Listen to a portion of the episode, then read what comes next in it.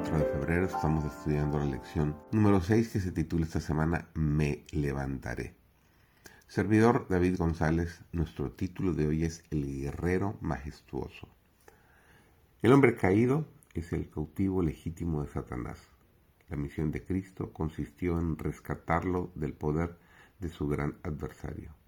El hombre se inclina por naturaleza a seguir las sugestiones de Satanás y no puede resistir con éxito a un enemigo tan terrible, a menos que Cristo, el poderoso vencedor, more en él, guíe sus deseos y le fortalezca.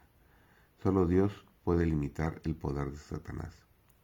Satanás conoce mejor que los hijos de Dios el poder que ellos pueden tener sobre él cuando su fuerza está en Cristo. Cuando el más débil creyente en la verdad solicita humildemente ayuda al poderoso, vencedor confiando firmemente en Cristo, puede repeler con éxito a Satanás y toda su hueste.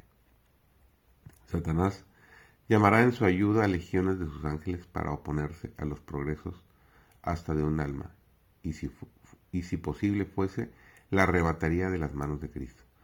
Pero si el que está en peligro persevera y en su impotencia se aferra a los méritos de la sangre de Cristo, nuestro Salvador escucha fervientemente la oración de fe y envía refuerzos de ángeles poderosos en fortaleza para que lo libren. Satanás no puede soportar que se recurra a su poderoso rival, porque teme y tiembla ante su fuerza y majestad. Al sonido de la oración ferviente, toda la hueste de Satanás.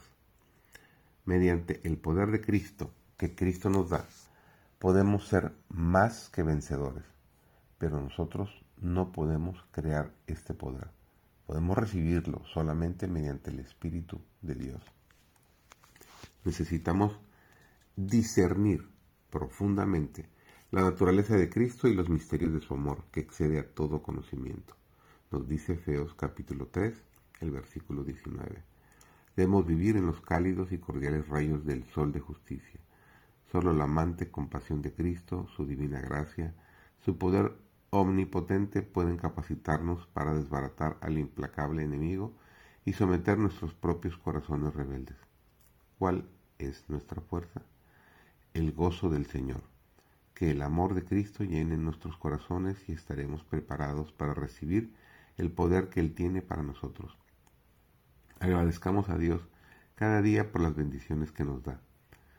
Si el agente humano se humillara delante de Dios, reconociendo su extremada incompetencia en hacer el trabajo que es necesario hacer para que su alma sea purificada, si echar lejos su propia justicia, Cristo moraría en su corazón, pondría su mano en la obra de crearlo de nuevo y seguiría la obra hasta que el hombre sea completo en él.